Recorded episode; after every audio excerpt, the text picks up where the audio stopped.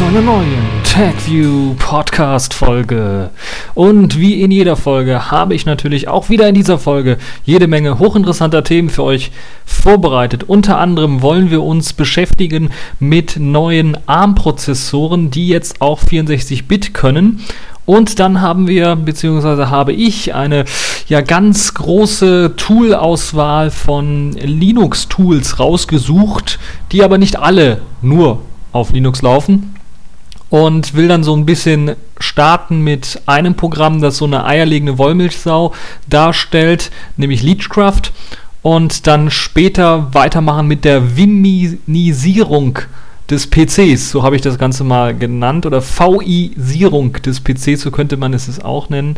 Also alles per VI-Kommandos steuern und dazu habe ich mir auch ein paar Programme rausgesucht, äh, die das auch können. Aber fangen wir zunächst einmal an mit dem allerersten Thema, so ein bisschen ein Technikthema, das es ja doch dann doch diese Woche gab, beziehungsweise genau zu Halloween veröffentlicht quasi, dass es jetzt neue ARM-Prozessoren geben soll, den sogenannten Cortex A53 und den Cortex A57, die beides 64-Bit fähige CPUs darstellen, ARM V8 basierend und die nach dem Big Little Konzept arbeiten und miteinander kooperieren. Also das sind jeweils äh, zwei Prozessoren, die vier Prozessorkerne haben und zum Ko zur besseren Kooperation untereinander wird halt nach diesem Konzept kooperiert und das soll halt bei äh, geringer, ähm, bei, ja, die Effizienz bei geringerer Lech Rechenlast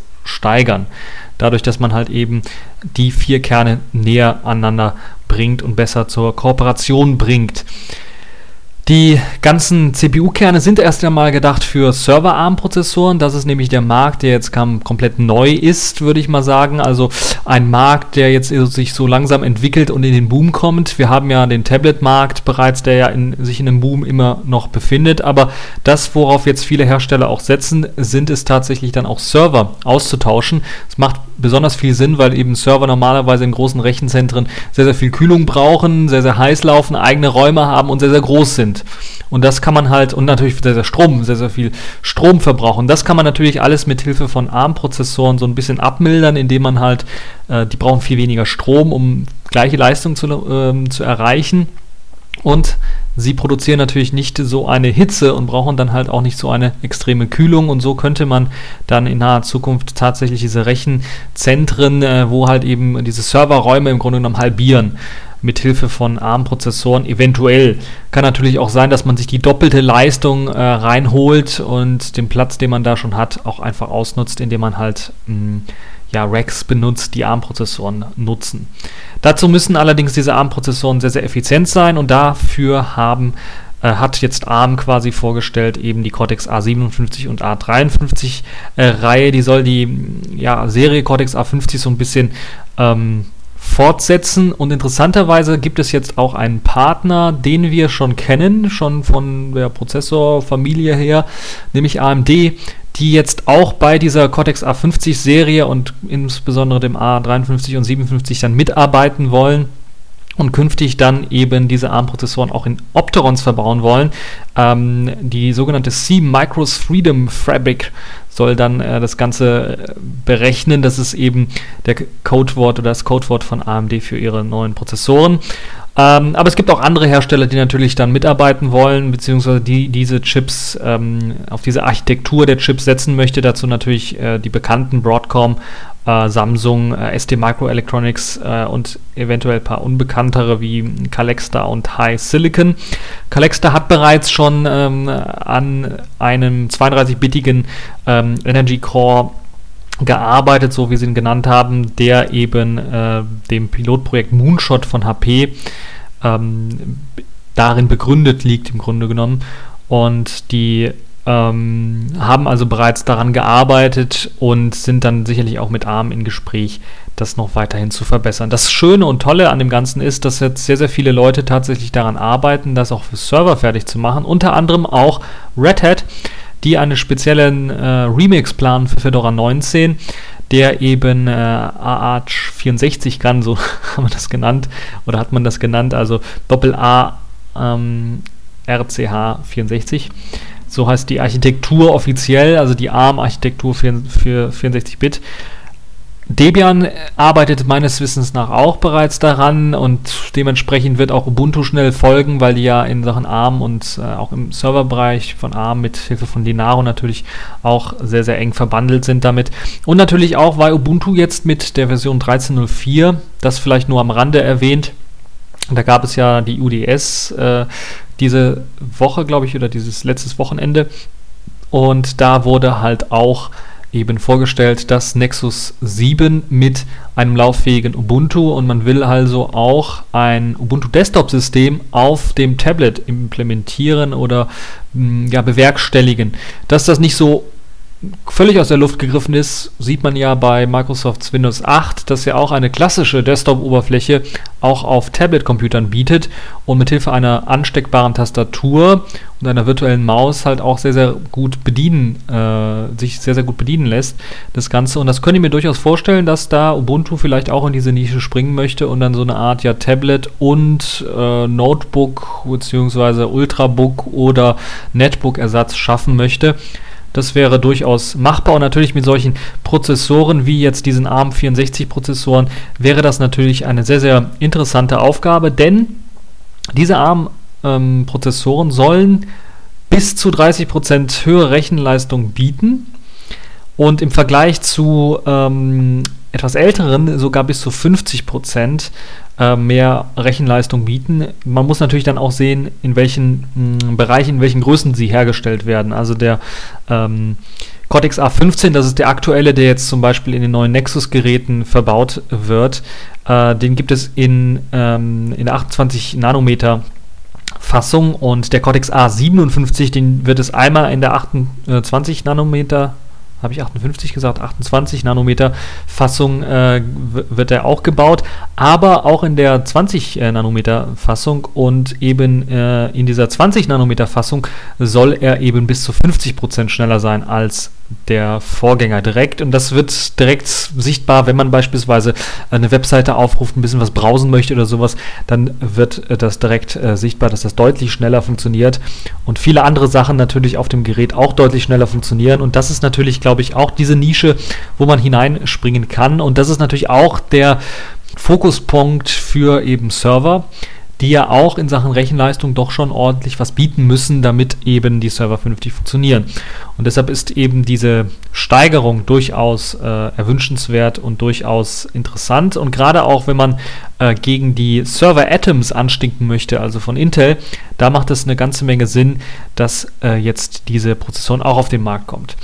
Allerdings müssen wir uns damit begnügen, dass sie wohl nicht nächstes Jahr auf den Markt kommen, sondern wahrscheinlich erst 2014 tatsächlich das Licht äh, der Welt erblicken werden, also auf den freien Markt kommen werden. Das ist zumindest der Termin, den AMD, äh, den AMD sage ich schon, der ARM seit Jahren äh, festgelegt hat für diese ersten Server-SOCs und für die eigene Mikroarchitektur, die sie da entwickelt haben.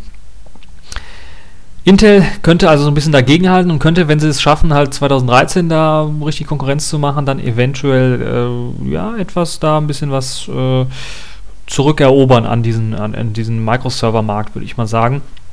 Mhm, allerdings erwartet man da nicht so viel. Also würde ich jedenfalls nicht so viel von erwarten.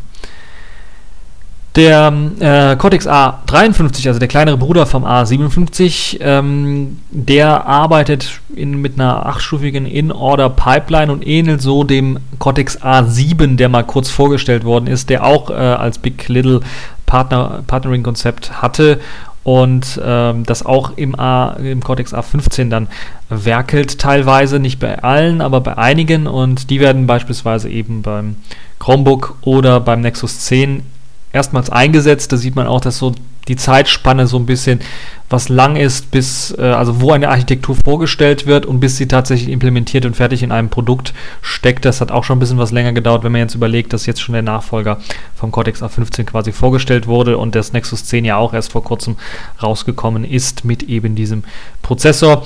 Prozessoren stammen von Samsung und ähm, sind wohl, Samsung ist wahrscheinlich einer der größten Prozessorhersteller neben Broadcom, was äh, die ARM-Prozessoren angeht. Auf jeden Fall eine sehr, sehr interessante Sache, wie ich finde, und ich könnte mir durchaus vorstellen, dass das auch dann äh, spätestens dann im Jahre 2014 auf unseren Smartphones, auf unseren Tablets dann dafür sorgen wird, dass wir noch mehr Performance rausholen können. Ich würde mir das schon ein bisschen was früher wünschen. Vielleicht gibt es ja dann einige Entwicklungen, einige Zwischenentwicklungen, die eventuell auch nochmal doppelt so viel Speed äh, rausholen können, wie das aktuelle ARM-Prozessoren können. Auf jeden Fall ist es auch schön zu sehen, dass man versucht, in Sachen Effizienz mehr rauszuholen, ohne dass man die Prozessorkerne jetzt einfach erhöht. Weil da liegt ja das Problem dabei, dass eben eine höhere Prozessorkernanzahl nicht eine höhere Leistung bedeutet, weil da müssten die Programme alle angepasst werden. Und das ist halt äh, nicht immer sehr, sehr einfach gerade bei Sachen, die halt streng sequenziell ablaufen, da kann man das nicht irgendwie auslagern auf mehrere Prozessoren oder Prozessorkerne. So, das genug zu diesem äh, kleinen ARM-Thema. Ihr könnt euch das Ganze nochmal durchlesen. Es gibt einen ausführlichen Artikel auf Heise dazu und es gibt auch einen noch ausführlicheren Artikel, der das Ganze nochmal in Englisch beschreibt, der ein bisschen was länger ist, wie ich finde. Und ähm, der zumindest ein bisschen was genauer das Ganze beschreibt, fand ich zumindest. Äh, könnt ihr euch selber mal anschauen und durchlesen. Vielleicht hat man das mittlerweile geändert. Und dann auch eventuell mitdiskutieren, was ihr von diesen neuen ARM-Prozessoren haltet und ob ihr euch, wenn ihr euch ein neues Tablet holen wollt oder vielleicht auch ein neues Smartphone, ob ihr nicht vielleicht doch vielleicht auf Windows 8, x86 basierende Geräte schielt. So, kommen wir zum nächsten Thema. Ich habe euch äh, ja quasi schon angekündigt, dass wir uns heute mit Linux-Tools beschäftigen wollen. Das liegt zum einen daran, weil ich ja auch selber Linux-Nutzer bin. Zum anderen, weil man ja viele Open-Source-Programme meistens in der Linux-Welt findet.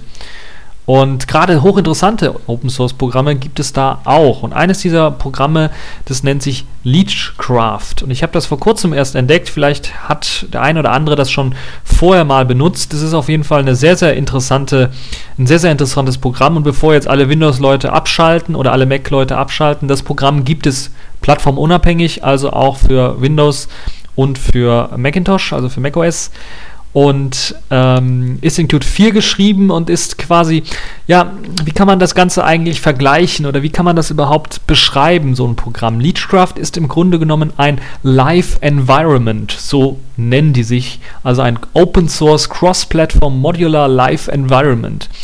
Man kann sich das so vorstellen, ähm, wie der Schritt, den Mozilla mal gegangen ist von der Mozilla Suite, die sich jetzt SeaMonkey nennt, die es damals halt gab, äh, als Nachfolger von Netscape, zusammen mit einem Browser, einem Mail-Programm, einem Web-Editor, einem Chat-Programm und ich glaube noch ein paar andere Programme, die es halt dazu gab.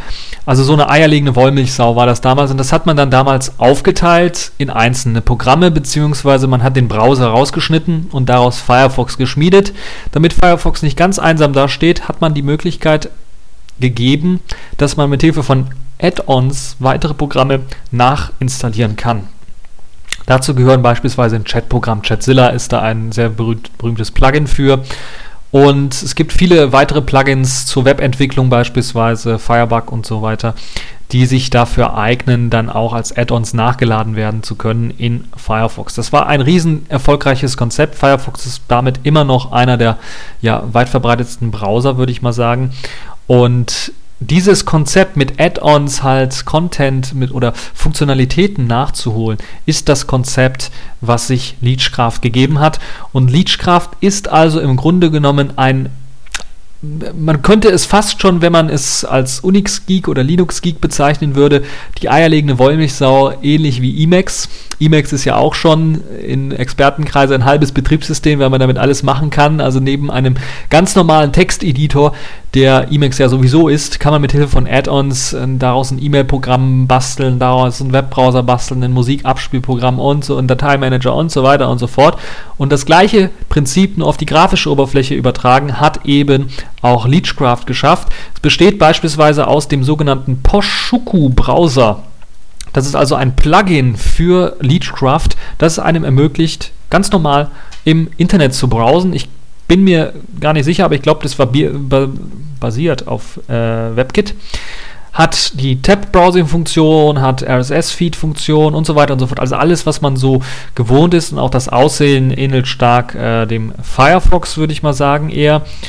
Dann gibt es aber auch ein IM, also ein Chat-Programm, was einem ermöglicht, nicht nur im, äh, im IRC zu chatten, sondern auch in Jabber, ICQ, MSN und so weiter und so fort weiter rum zu chatten. Und das Programm nennt sich Atzos IM, wenn ich es richtig ausgesprochen habe. Und das ist ebenfalls Bestandteil eines Plugins oder ist ein Plugin für Leechcraft und das kann man dann ganz einfach installieren und hat man eben auch in Leechcraft ein ähm, ja, Chatprogramm. Dann gibt es auch noch ein Programm für äh, fürs Musikabspielen, das ähnlich wie ja, Amarok 1.4 eventuell, ähnlich wie Banshee und weitere, funktioniert das ebenfalls als Plugin ähm, zur Verfügung steht für Leechcraft und es nennt sich schlicht LMP, also steht wahrscheinlich für Leechcraft Music Player und bietet halt einem auch die Möglichkeiten, wie man es von einem ja ausgewachsenen, einer ausgewachsenen Musikverwaltung her kennt, Playlisten verwalten, sich Informationen über das, über den abgespielten ähm, Artist, also den abgespielten äh, Künstler ähm, herauszusuchen, die Biografie, äh, Lyrics zu dem Song, also der Songtext und weitere Einstellungen lassen sich natürlich tätigen. Ein Song lässt sich raten, ein Song lässt sich ähm, vergleichen mit anderen ähm, ähnlichen Artisten, also ähnlichen äh, Künstlern, ähnlichen Musikern äh, und so weiter und so fort. Eine ganze Playliste lässt sich verwalten. Es gibt eine Anbindung an soziale Netzwerke, dass man da äh, beispielsweise äh, Sachen austauscht. Es gibt eine Anbind Anbindung ans Internet, an Geräte. So kann man halt eben auch äh, Songs synchronisieren auf Geräte. Und das ist auch sehr, sehr äh, ordentlich gelungen, muss ich ganz ehrlich sagen. Und man kann dann auch ähm, ja, äh, Plugins miteinander kombinieren. Beispielsweise kann man sagen, okay, ich habe jetzt meinen, äh, ähnlich wie auf einem normalen Desktop, kann man sagen, okay, ich habe jetzt meinen Musikplayer auf, der soll jetzt so 80% des äh, Bildschirms oder des Fensters, Fensters einnehmen äh, von, von Leechcraft mein Musikplayer und dann möchte ich aber in der rechten Ecke mein ähm, E-Mail-Programm oder mein Chat-Programm einfach aufhaben, wo ich dann halt ähm, auch äh, Chat-Nachrichten bena äh, Benachrichtigungen bekomme und die dann auch beantworten kann oder sehen kann, wer gerade online ist oder wer gerade was in welchem IRC-Channel geschrieben hat, so dass ich dann mal nachschauen kann und was da alles steht. Und das funktioniert, das lässt sich sehr gut integrieren. Das heißt, die Plugins sind integrierbar und das zeigt auch die Kraft von diesem oder die, die Stärke von Leechcraft. Das ist im Grunde genommen ein riesiges, ähm, eine riesige Bibliothek, ein riesiges Framework ist, um all diese Programme miteinander auch zu integrieren und äh, nutzbar zu machen. Dann gibt es natürlich auch noch weitere Sachen. Also neben dem Chat-Programm gibt es natürlich auch noch einen IRC-Client, der nennt sich, äh, wie nennt er sich? Summary. Summary nennt sich der äh, und ermöglicht halt eben ähm, was habe ich gesagt? IRC-Client, ich habe gemeint RSS-Client. Also ermöglicht dann halt auch ähm, RSS-Feeds sich mh, anzuschauen. Das ist integrierbar mit einem Torrent-Download-Programm. Das heißt, falls ihr ein RSS-Feed habt für die neueste Serie, die in Amerika irgendwie rauskommt, ihr wollt das automatisch runterladen und automatisch auf die Festplatte speichern und so weiter und so fort, könnt ihr alles abonnieren in äh, Summary und dann wird auch mithilfe des ähm, BitTorrent-Programms äh, dann äh, dieses, äh, diese Datei runtergeladen, was ebenfalls aufs Plugin zur Verfügung steht. Ansonsten wird es halt einfach ans Betriebssystem weitergeleitet und dort der Torrent-Client benutzt. Und dann gibt es auch noch einen E-Mail-Client, äh, soweit ich weiß, und äh, eine ganze Menge an äh, Themes auch noch, die man einsetzen kann. Also das Ganze ist auch noch themebar, kann also dunklere Themes einstellen, falls man das gewohnt ist. Ähm, und äh, Themes, die vielleicht eher dem Betriebssystem entsprechen, einstellen.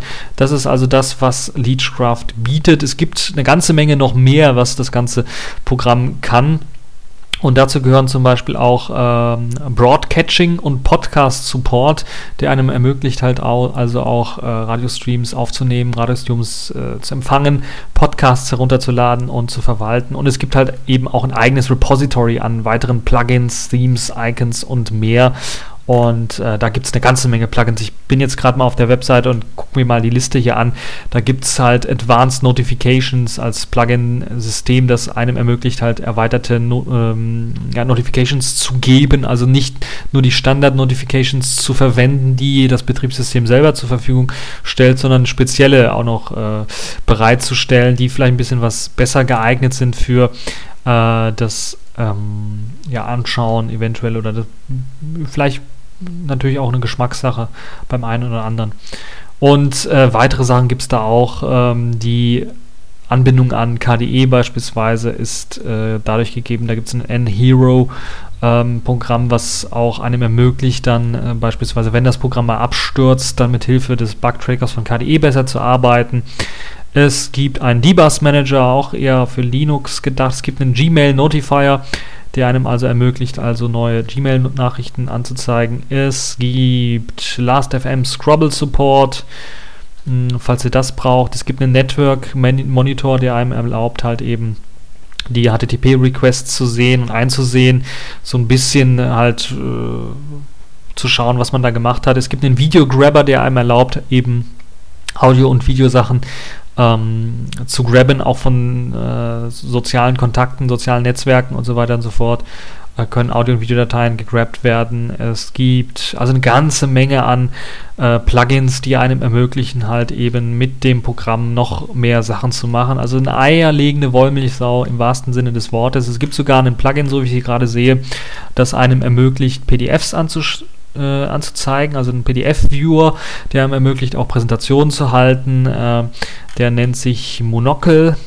und äh, bindet sich automatisch in den Browser ein sodass man PDF-Dateien automatisch in diesem Monocle-Programm oder in dem Plugin dann öffnen kann. Äh, es gibt die Möglichkeit, Sachen zu kopieren natürlich. Also alle die Möglichkeiten, die man halt kennt von normalen äh, PDF-Viewer sind hier auch mit dabei. Es gibt interessanterweise auch mehrere Backends, die unterstützt werden. Also neben PDF selber, was unterstützt wird, gibt es beispielsweise die Möglichkeit, äh, FB2-Dateien zu lesen. Das sind spezielle Dokumente, die meistens in Büchern eingesetzt werden und Déjà-vu-Dateien zu lesen. Das sind ähm, ja, Programme im Grunde genommen, die äh, oder Dateien, die im Grunde genommen äh, ähnlich wie PDF, aber in einem etwas kleineren Format ähm, gespannt sind.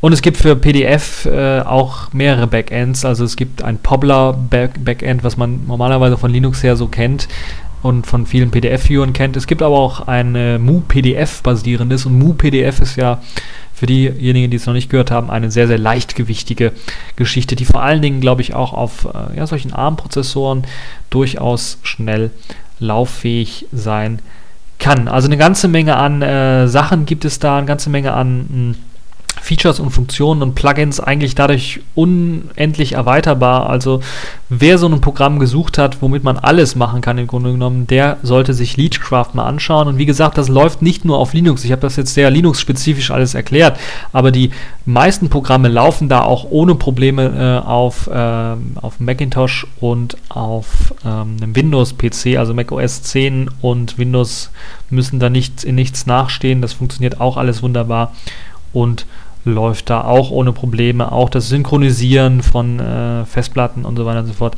und, und äh, Datenträgern, das funktioniert auch mit Hilfe von Leechcraft, also synchronisieren in, in, im Sinne von Audiodateien synchronisieren.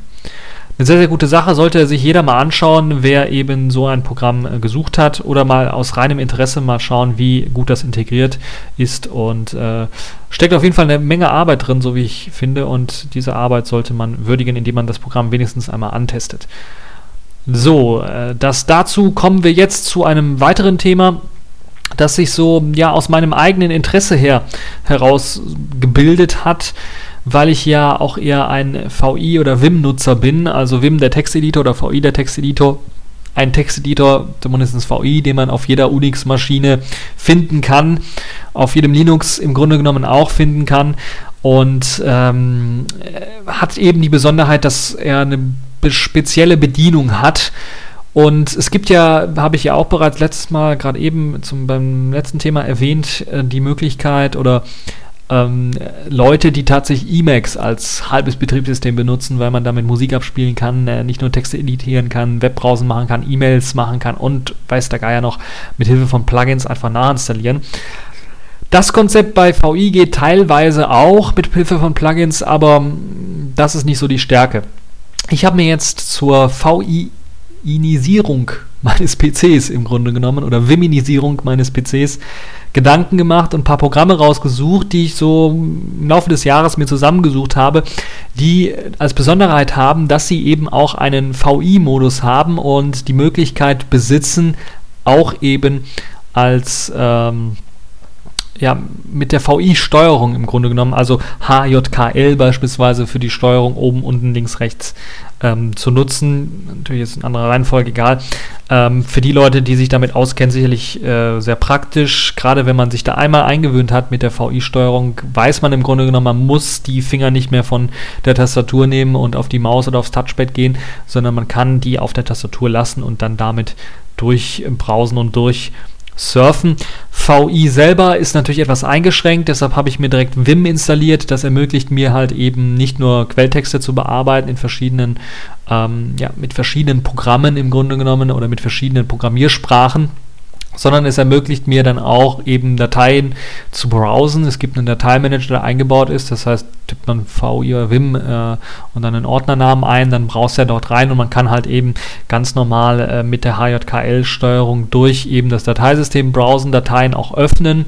Man kann auch äh, festlegen für bestimmte Dateitypen, dass eben äh, bestimmte Programme auch geöffnet werden. Das macht vielleicht Sinn für Konsolenleute, die eben tatsächlich nur auf der Konsole arbeiten, dass sie dann äh, dort auch die passenden äh, Programme aufrufen, wenn es darum geht, Bilder oder sowas anzeigen zu können. Dann gibt es natürlich neben Bilder auch die Möglichkeit, Musik abzuspielen. Dazu gibt es allerdings ein extra Programm, was ich mir besorgt habe, das aber im Grunde genommen wie VI gesteuert ist und, äh, und gesteuert wird und deshalb auch eines meiner Lieblingsprogramme ist, zumindest ähm, ist auch ein Konsolenprogramm, läuft auch in der Konsole ab. Äh, gibt es nicht nur für ähm, Linux, sondern auch für macOS 10. Äh, bei Windows bin ich mir sicher, müsste da eigentlich auch mit äh, dem ähm, äh, Linux-Support äh, laufen, falls man den nachinstalliert. Ich habe gerade den Namen vergessen. Ähm, müsste es da auch laufen. Das Programm nennt sich CMAS und äh, oder CMAS und bietet halt eben die Möglichkeit, ja im Grunde genommen all die Möglichkeiten zur, zur Musikverwaltung, wie man es von einem modernen Musikverwalter her kennt. Also Amarok, äh, Dead Beef, eventuell äh, Audacious und so weiter und so fort. Also die Möglichkeiten, ähm, dass man nicht nur Musik in Playlisten verwalten kann, sondern dass man auch eine eigene Bibliothek anlegen kann mit Alben, mit Interpreten. Man kann nach Interpreten, Alben und so weiter suchen. Man hat die Möglichkeit, äh, dann eben auch ähm, die Suche ähnlich wie bei ähm, Vim eben mit einem Forward Slash einfach anzufangen und dann einfach zu suchen nach einem Artist beispielsweise, also nach einem Künstler. Und dann findet man den oder nach äh, einem äh, Titel und dann findet man das und man hat die Möglichkeit auch äh, speziell ähm, verschiedene Playlisten zu verwalten, also spezielle Playlisten anzulegen für verschiedene äh, Sachen. Und ich gucke mal gerade in die Features, was ich noch vergessen habe, was es da gibt. Gapless Playback gibt es, also für die Leute, die vielleicht klassische Musik gerne hören, äh, die ja dann in Tracks unterteilt sind. Aber äh, macht es natürlich Sinn, wenn man so ein Musikstück, was über mehrere Tracks geht, dann auch Gapless hören kann, also ohne, eine, äh, ohne ein ähm, Ende. Replay Gain Support gibt es, MP3 und aux Streaming Support gibt es. Das heißt, ihr könnt auch eure Lieblings Shoutcast oder Icecast äh, Streaming Server abspielen. Es gibt eine Play Queue, das heißt, ihr könnt auch von eurer Bibliothek ähm, einige Songs in eine Queue reinpacken, also in eine Warteschlange reinpacken und müsst nicht extra eine Playlist dafür anlegen. Ähm, es gibt einen optionalen Playback Resume on Startup. Das heißt, falls ihr hm, gerade mal schnell weg musstet, habt dann gemerkt, oh Kacke, wir haben gerade Samstag abends und Sonntag äh, naja, das ist ein schlechtes Beispiel. Oder wir haben gerade Samstag kurz vor zwölf und äh, ich habe kein Brot zu Hause oder sowas, wollt gerade schnell raus, dann macht den PC, klappt den zu oder sowas oder beendet schnell CMAS und äh, geht äh, beim Bäcker Brötchen holen, kommt zurück, startet CMAS und äh, falls es so eingestellt hat, spielt er an der Stelle einfach weiter, wo er gerade aufgehört hat. Auch, glaube ich, hochinteressant für die Leute, die natürlich Podcasts runtergeladen haben und sich die an der Stelle wieder anhören wollen, wo, äh, wo sie aufgehört haben. Das ist also auch die Möglichkeit, die euch hier ähm, CMAS bietet. Dann natürlich auch ähm, Instant Startup wird hier gesagt. Das ist wirklich, ich habe noch keinen schnelleren Musikverwalter gesehen, der meine Musikbibliothek so schnell geladen hat wie CMAS, muss man ganz ehrlich sagen. Das ist einfach, du tippst den Befehl ein und schon ist das Programm da. Man, keine Wartezeit, kein kurzes Laden oder sowas, schon ist das Programm da und man kann mit äh, Filtern agieren, man kann äh, extra Filter einbauen äh, für Playlisten, man kann filtern nach Genre, nach Artisten, nach äh, Alben, nach äh, Daten, also nach, nach ähm, wann äh, Daten der Veröffentlichung beispielsweise, wann wurde es veröffentlicht und so weiter und so fort. Das kann man alles machen. Äh, es gibt einen äh, Directory-Browser, das heißt, man kann einfach äh, nach Dateien im Dateisystem auch browsen. Da ist also ein Dateimanager mit eingebaut, falls man die Dateien äh, selber irgendwie organisiert hat.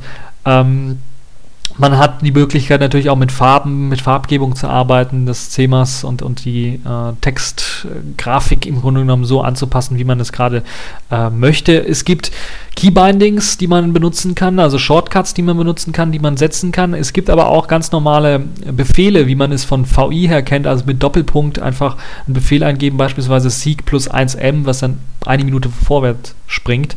Das ist beispielsweise möglich und das ist also auch skriptbar. Das heißt, ihr könnt auch, falls ihr wollt, euch einen eigenen Wecker basteln mit Hilfe von CMAS und dort dann eine bestimmte Stelle in eurem Song einfach abspielen. Das einfach mit äh, Skriptbefehlen an äh, CMAS weitergeben in einem einfachen JavaScript und dann wird das Ganze auch abgespielt. Äh, eben der VI-Modus ähm, des Scrollens, also HJKL für, fürs Durchscrollen und äh, doppelt, also Forward Slash fürs Suchen beispielsweise.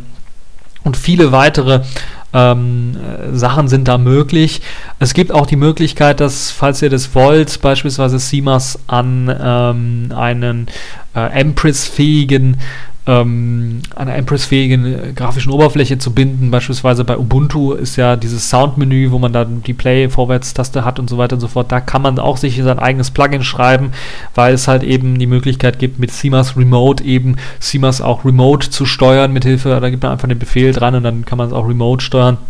Das ist auch hervorragend geeignet für HTPCs, also für ähm, Home Theater PCs, falls man die einsetzt. Da kann man einfach sagen, okay, wenn ich jetzt hier mit der Fernbedienung äh, was eingebe, dann soll das in einen Befehl für CMAS umgewandelt werden und der wird dann ausgeführt.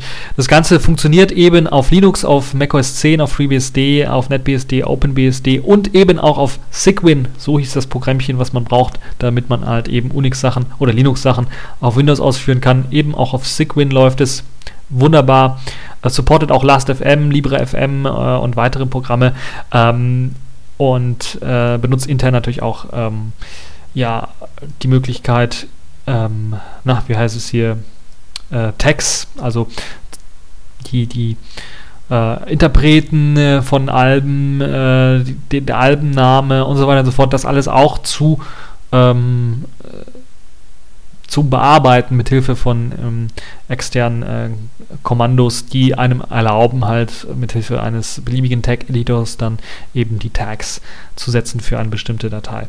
Unterstützt werden als Formate Ogvorbis, MP3, FLAC, MusePack, WavePack, Wave, AAC, MP4 und alles, was bei FF, äh, was von FFmpeg im Grunde genommen unterstützt wird, also auch WMA, APE-Dateien, MKA, TTA, SAN-Dateien, äh, libmodplug und wenn man den FFmpeg äh, mit äh, libopus jetzt auch kompiliert hat, dann auch libopus.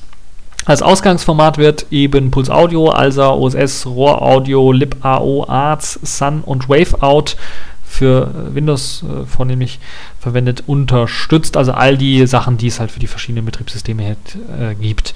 Und das Programm kommt auch mit einer, ja, recht guten Dokumentation daher und recht gutes Wiki, was man sich anschauen kann, wo einem nochmal erklärt wird, was man alles machen kann äh, mit dem Programm. Es gibt auch wieder die Möglichkeit mit Hilfe von Add-ons, das ist ja die, einer der Stärken, ich glaube, das wird wohl die Add-on-Sendung heute.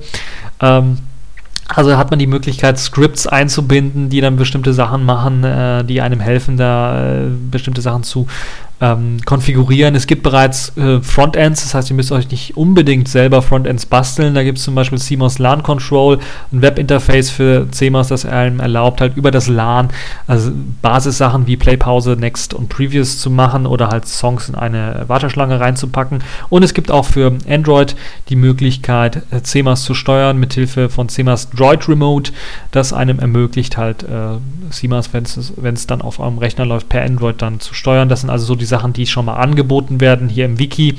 Ähm, es gibt auch eine Wishlist, da könnt ihr dann, oder eine Roadmap, da könnt ihr nochmal schauen, was dann alles so geplant ist, beispielsweise und was alles noch gemacht werden soll. Beispielsweise ist dort CDDA-Support mit ähm, äh, in Planung. Ähm, Playlist Track Tracks Grouping, ähnlich wie bei FUBA 2000, ist noch geplant und ein besserer Shuffle-Modus ist auch noch geplant, sowie der Support für äh, Q-Sheets, also Flag- und Q-Dateien, sollen auch supported werden. Ähm, und ja, da gibt es noch eine ganze Menge auf der To-Do-Liste. Jack-Support beispielsweise wurde auch schon in Angriff genommen, falls ihr das dann auch haben wollt. Ähm, also da gibt es eine ganze Menge an, an Sachen. Das ist, glaube ich, einer der, also zumindest für mich, einer der äh, besten äh, Musikplayer, die ich bisher gefunden hat, habe, was die Erweiterung angeht. Auch wenn es jetzt hier eventuell natürlich auf der Grafenoberfläche ein paar bessere äh, durchaus gibt, ist, glaube ich, CMAS immer noch in meiner Top 5 Kategorie, was, was das angeht. So, das also zum Musikplayer CMAS. Ich glaube, ich habe den sogar auch einmal schon vorgestellt, aber egal. Musste einfach nochmal sein, was einfach mein Lieblingsplayer, den, den kann man nicht genug pushen. Gut, kommen wir zum nächsten. Ähm, das, was noch fehlt, eventuell, was auch sehr, sehr wichtig ist zur Viminisierung meines PCs, ist natürlich ein Webbrowser. Und da habe ich mir einen Webbrowser rausgesucht.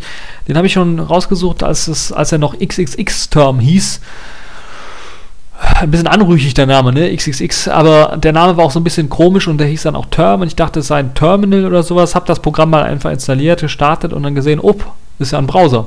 Und der ist auch grafisch, also nicht nur fürs Terminal gedacht, sondern auch grafisch kann auch eben dann auch äh, JavaScript und Grafiken, alles äh, Flash sogar, Flash Support ist auch mit eingebaut, kann er alles und unterstützt er auch. Mittlerweile heißt er jetzt Sombrero, man hat also den Namen geändert und Sombrero ist, glaube ich, ein guter Name und Deshalb habe ich ihn vielleicht auch rausgesucht. Es gibt jetzt sogar eine erste Public Beta für Windows, also ein Windows-Port für Sombrero. Für Mac OS 10, da bin ich mir nicht so sicher, aber es müsste da auch eine Version geben, denn das Ganze, der Browser basiert eben auf äh, WebKit und bietet da halt eben die Möglichkeit, alle Sachen wie halt auch äh, GTK WebKit eben anbietet. Ähm, und die Unterstützung ist da also relativ gut. Das Programm selber ist auch sehr in Sachen Sicherheit, äh, sagen wir mal, sehr, sehr konfigurierfähig. Das heißt, es hat die Möglichkeit, äh, das Web-Tracking abzuschalten. Man kann also sicherer surfen, indem man beispielsweise sagt, okay, auf diesem Tab möchte ich jetzt keine Cookies äh, erlauben. Also man muss nicht irgendwie einen speziellen Inkognito-Modus machen, damit irgendwie nichts vom Browser getrackt wird, sondern man kann einfach ein neues Tab aufmachen und das dann dort einstellen. Gesteuert wird das Ganze natürlich wie auch CMAS mit VI-Steuerung, HJKL zum äh, Browsen, zum, zum Scrollen durch das Programm. Äh, die üblichen Befehle mit Doppelpunkt lassen sich eingeben. Beispielsweise gibt es da den Befehl, um halt JavaScript ähm, lauffähig zu machen. Beispielsweise dann tippt man einfach JS Save ein und das erlaubt es auf dieser Homepage dann JavaScript auszuführen. Und es gibt eine andere Möglichkeit, äh, auch eine sehr, sehr gute Möglichkeit, um Cookies ganz speziell und ganz gezielt auf einer Webseite anzusehen mit Cookie Jar. Es zeigt euch halt eben die Liste von ähm, aktuell genutzten Cookies an. Man kann ein paar rauslöschen und man kann die auswählen, die man tatsächlich auch speichern möchte. Falls da zum Beispiel Sachen sind wie äh, einen Facebook-Button, Like-Button oder sowas, der setzt ja auch Cookies oder sendet auch Daten irgendwie rüber, dann könnt ihr das alles deaktivieren, falls ihr das wollt. Also ganz gezielt äh, lässt sich hier auch anonym mit surfen. Als Features gibt es halt eben die Möglichkeit, äh, auch in Tabs zu browsen. Also es ist ähnlich minimal aufgestellt wie beispielsweise der Chromium oder Chrome-Browser. Es gibt halt eben eine Tab-Leiste, es gibt einen Zurück-Button, einen Vorwärts-Button und einen Stop- bzw. Reload-Button und natürlich eine Adresszeile. Das war es im Grunde genommen auch schon. Gibt keine Einstellungen, keine Menüs oder sowas, was man äh, sonst hier kennt. Also Rechtsklick-Menüs, die gibt es noch, falls man im neuen Tab was öffnen möchte und nicht gewohnt ist, die mittlere Maustaste beispielsweise zu drücken. Falls man keine Maus hat, kann man natürlich dann auch mit Hilfe einer Tastenkombination sich verschiedene Zahlen und Buchstaben einblenden lassen, ähnlich wie es der Conqueror damals konnte oder immer noch kann, glaube ich.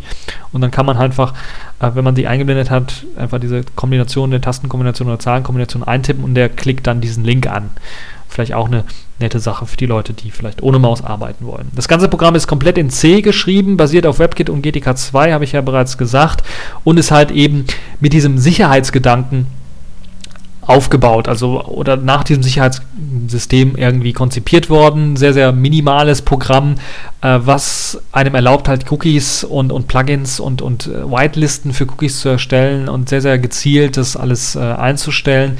Ich weiß, es gibt es natürlich auch bei Chromium, beim Chrome und bei äh, anderen Browsern, aber hier muss man es tatsächlich auch machen. Es gibt auch eine sehr, sehr gute Konfigurationsdatei, die sehr, sehr gut äh, dokumentiert ist, würde ich mal sagen. Also äh, da gibt es sehr, sehr viele Kommentare drin, die einem so ein bisschen helfen, verschiedene Einstellungen zu treffen. Und es gibt auch ein paar Profile.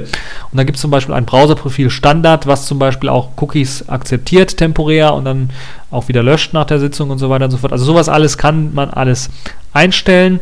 Und ähm, es gibt auch die Möglichkeit bei einem Crash beispielsweise vom Browser, beim Flashplayer passiert es ja häufiger, dass es crasht, äh, Daten automatisch zu speichern und dann im Hilfe, äh, dann im Nachhinein dann noch, wenn man das Programm neu startet, dann auch wieder wiederherzustellen, also die, die äh, Tabs, die offen waren und so weiter und so fort. Es gibt eine simple Integration mit Hilfe von Tor oder anderen Web-Proxys, die man einrichten kann, auch per Konfigurationsdatei oder auch direkt live, indem man ähm, den Befehl einfach per Doppelpunkt und dann den Befehlsnamen eintippt. Das ist auch eine Besonderheit. Alle Befehle, die in der Konfigurationsdatei drin sind, lassen sich auch als Befehl direkt eintippen. Es gibt die eben äh, VI-like Keybindings, äh, die sehr gut gelungen sind. Man kann das Ganze ohne Maus bedienen, ohne Maus benutzen. Es gibt einen MIME-Support, also zum Öffnen von PDF-Dateien oder sowas kann man eben äh, direkt, äh, äh, also es wird direkt erkannt, vom, was im Betriebssystem standardmäßig eingestellt ist und das äh, lässt sich dann auch ähm, einrichten. Es gibt einen Seamless Upgrade-Prozess, also ähnlich bei Chrome, äh, ähnlich wie bei Chrome kann man auch äh, Upgrades des Programmes durchführen, ohne große Probleme, ohne große ja, Schwierigkeiten. Das ist, glaube ich, eher für Mac-Leute und für Windows-Leute interessant. Für Linux-Leute, die werden eh das neue Paket oder sowas installieren. Es gibt die Möglichkeit, DNS und Link-Prefetching äh, zu einzustellen. Die sind standardmäßig ausgestellt beispielsweise. Äh, es gibt die Möglichkeit, auch Dateien runterzuladen. Es gibt also einen Download-Manager, der euch die Dateien runterlädt. Ähm, der ist zumindest bei XXX-Term ein bisschen was seltsam gewesen, weil er einen eigenen Ordner angelegt hat, der sich Download nannte, mit kleinem d. Und ich habe bei mir eigentlich einen Downloads-Ordner, der mit großem D anfängt und noch ein S am Ende hat. Und es hat mir ein bisschen was Zeit gekostet, das umzustellen, aber danach funktioniert also der Download Manager auch recht, ordentlich und äh, recht minimal, wie es beim Chrome auch der Fall ist. Nur verwendet er natürlich viel weniger Ressourcen, dieser Browser. Und eignet sich deshalb sogar auf einem Smartphone, da habe ich ihn auch mal laufen lassen, auf meinem N900. Da läuft ja quasi alles, was unter Linux läuft. Und ist wirklich also einer mit der schnellsten Browser überhaupt auf diesem Gerät, eignet sich natürlich fast überhaupt nicht für die Touchscreen-Bedienung. Äh, man muss ihn also dann tatsächlich mit der Tastatur dann steuern, aber es ist rasend schnell und kann mehrere Tabs äh, aufmachen und äh, Flash abspielen sogar. Also es ist einfach genial gemacht und ähm, man muss nicht immer alles abspeichern, äh, man muss nicht äh, alle Cookies irgendwie immer abspeichern, man kann für jedes Tab einzeln einstellen, was man haben möchte, man kann für jede Webseite einzeln einstellen, was man haben möchte. Das ist sehr konfigurierbar. Es ist quasi unter den leichtgewichtigen Browsern der beste, würde ich mal sagen, weil er eine Konfigurationsmöglichkeit bietet, eine Konfigurationsvielfalt, die Chrome und Firefox zusammen bieten und viele andere dieser großen Browser, Opera beispielsweise, ist auch sehr konfigurierbar äh, allerdings viel weniger Ressourcen benötigt und auch auf, ältere, auf ältester Hardware sehr, sehr flüssig und gut äh, lauffähig ist. Das heißt, falls ihr beispielsweise noch ein Pentium 3 oder ein Pentium 2 oder einen 386er oder sowas bei euch zu Hause stehen habt. Nein, ihr müsst ihr nicht nur für CMAS Musik verwenden, sondern ihr könnt auch XXX-Term installieren und falls ihr oder X-Sombrero installieren, falls ihr eine grafische Oberfläche habt, ähm, also ein X beispielsweise, wenn es Linux ist, dann könnt ihr da dann auch im Web surfen und das relativ ordentlich, relativ schnell und äh, mit einem sehr, sehr guten Browser. Bookmark-Support gibt es natürlich auch, ähm, Druck-Support gibt es natürlich auch und das inkludiert sogar das Drucken in PDF-Dateien. Also im Grunde genommen fehlen da keine Features. Man muss sich nur ein bisschen reinarbeiten, weil ähm, nicht alles per grafische Oberfläche zur Verfügung steht, sondern vieles eben per Befehle und Kommandos da ist. Aber es gibt auch auf der Webseite werde ich auch verlinken, weil es ein bisschen eine komische URL hat, ein Wiki, das euch die wichtigsten Befehle, das sind jetzt, lasst mich nicht lügen, sechs Befehle, so die wichtigsten Befehle, falls ihr mit Zertifikaten arbeiten wolltet, dann ist das vielleicht wichtig, äh, sind halt so die wichtigsten Befehle, die man so kennen muss für den Browser. Ansonsten sind es halt einfache Befehle, die da auch noch drin sind. Also das Suchen innerhalb einer Webseite geht wieder mit einem Vorwärts-Slash, wenn man eine Vorwärtssuche machen möchte, oder einem Back äh, oder einem äh, hier ein, ein Fragezeichen, falls man eine äh, Rücksuche machen möchte und mit N äh, oder Groß N kann man halt zum nächsten gesuchten oder gefundenen springen. Äh, es gibt die Möglichkeit, äh, den Fokus auf das Page, auf den Page-Input zu legen, also auf einen, äh, beispielsweise bei Google auf, auf die Suchzeile zu legen, indem man einfach i drückt, also auch ähnlich wie bei VI. Also die Wimmernisierung äh, ist mit diesem Browser quasi fast komplett abgeschlossen und ich weiß nicht, fällt euch da noch was zu ein? Falls ihr noch irgendwelche Tipps und Tricks habt, wie ich meinen PC noch mehr wiminisieren kann, also wie ich noch mehr Programme reinpacken kann, die mit einer VI-Steuerung funktionieren, also nur mit Tastatur eben funktionieren und äh, funktionabel sind, dann würde mich das sehr freuen. Ich bin fast komplett glücklich, also habe einen Browser jetzt, den ich mit VI-Steuerung steuern kann, habe einen wunderbaren Musikplayer, der also wirklich, also ich hätte niemals gedacht, dass so viele Features in ein Konsolenprogramm reinpacken, rein, man reinpacken kann, aber anscheinend geht das augenscheinlich. Und dass das Programm auch so schnell ist. Also richtig, also rasend schnell, schneller als alle anderen Musikplayer, die ich bisher gesehen habe, ist einfach grandios. Und natürlich dann VI selber als Texteditor für den Rest, so ein bisschen vielleicht E-Mail bearbeiten, gibt es ja auch Mutsch, das kann man auch mit VI-Steuerung irgendwie einrichten und so weiter und so fort. Habe ich ja auch mal bei einer Radio Tux-Sendung, ich glaube September-Sendung mal kurz vorgestellt. Also für die Leute, die da auch äh, Lust haben, sich ein bisschen was äh, dann anzuschauen. Auf jeden Fall werde ich natürlich die ganzen Links zu den Programmen und zu den Wiki-Pages, die euch dann nochmal ähm, zeigen, wie das Ganze dann hier konfigurierbar ist und so weiter und so fort, was man da alles machen kann mit den Programmen, werde ich natürlich dann auch online stellen und dann könnt ihr euren Spaß dabei haben, die Programme dann mal auszuprobieren. Das war es auch schon für diese TechView Podcast Folge. Ich hoffe, es hat euch gefallen, ihr hattet Spaß daran und äh, bis zur nächsten Folge.